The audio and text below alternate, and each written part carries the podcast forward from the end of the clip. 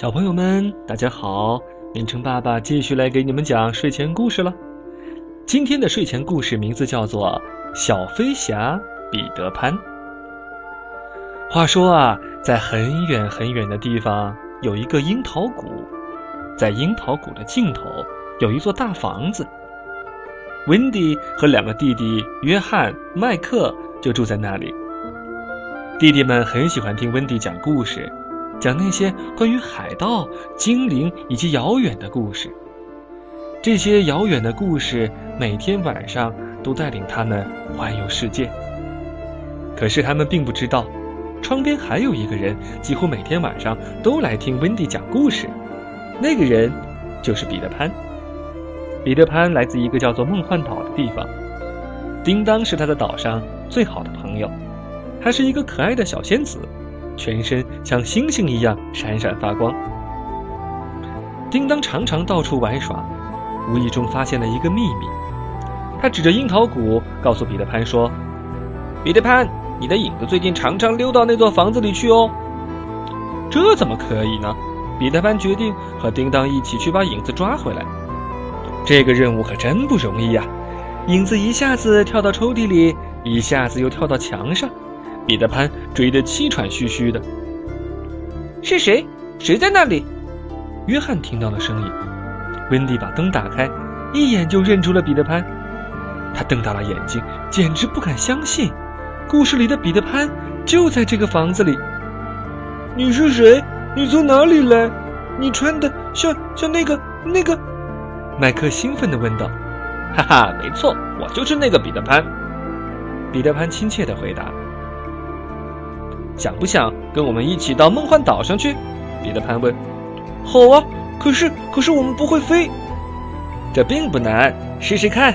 请你想着一件幸福的事情，然后张开你的双手。啊，飞起来了！真的飞起来了！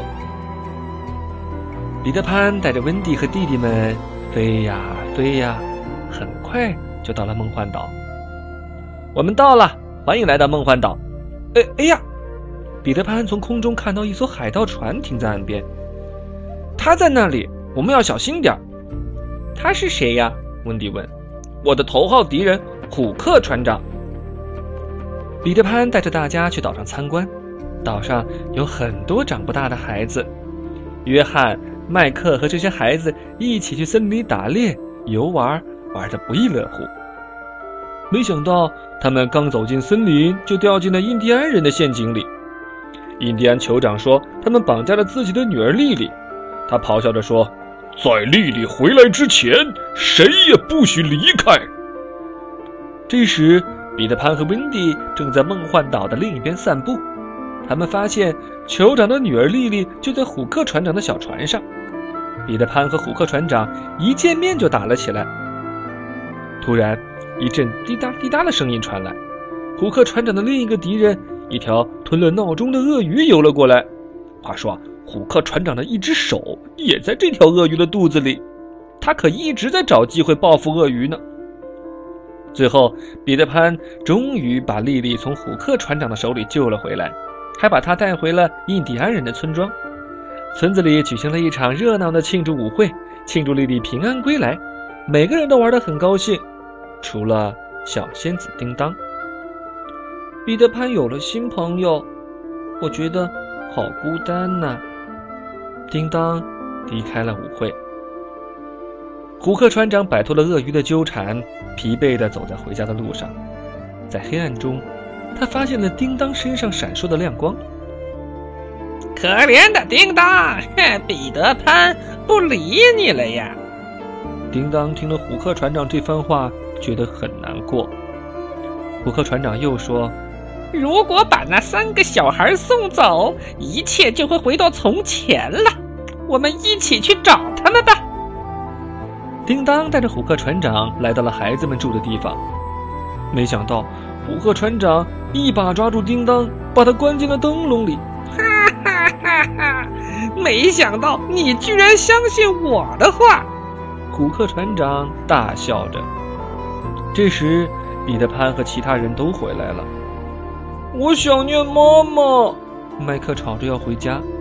一个长不大的孩子问：“妈妈是什么？”温迪说：“和我们一起回到真实的世界吧，去找你们的妈妈。”可是彼得潘不赞成。别忘了，你们一离开梦幻岛就会长大的。但是，所有长不大的孩子还是决定跟着温迪走。可没想到，他们一走出大门，就中了海盗的埋伏。彼得潘突然想起来，他已经有好一阵没有见过叮当了，于是决定去找他。当彼得潘飞过海盗船上空的时候，看见船长室中透出一道奇特的光。他开始担心起来，因为他知道那是叮当发出的光。彼得潘飞到海盗船上一看，吓了一大跳，所有的朋友都被绑在船上。彼得潘趁着海盗不注意，给大家都松了绑。虎克船长，我来了！彼得潘大声地说。一场混战展开了。彼得潘跑到船长室救出了叮当。回到甲板上时，双方都已经精疲力竭，宣布停战。只有虎克船长还在战斗，我们俩来做个了断吧。彼得潘说，和虎克船长打了起来。不过三个回合，虎克船长就输了。彼得潘和叮当和好如初，并且发誓要做永远的好朋友。到了该说再见的时候了，别担心，彼得潘对温蒂说：“梦幻岛永远欢迎你们。”可是我很快就要长大了，再也回不来了。温蒂心里非常的难过。温迪，在梦幻岛上，时间是不存在的。只要你不变成一个严肃乏味的大人，不失去梦想，这里就永远欢迎你们。叮当和温迪也成了好朋友。起床了，妈妈在楼下喊着。大家醒过来，发现又回到了自己的房间里。现在，他们相信童话世界真的存在。只要有梦想，他们。就可以再次回到梦幻岛。好了，小朋友们，小飞侠彼得潘的故事就是这样。祝你们做个好梦，梦里去梦幻岛玩一下吧。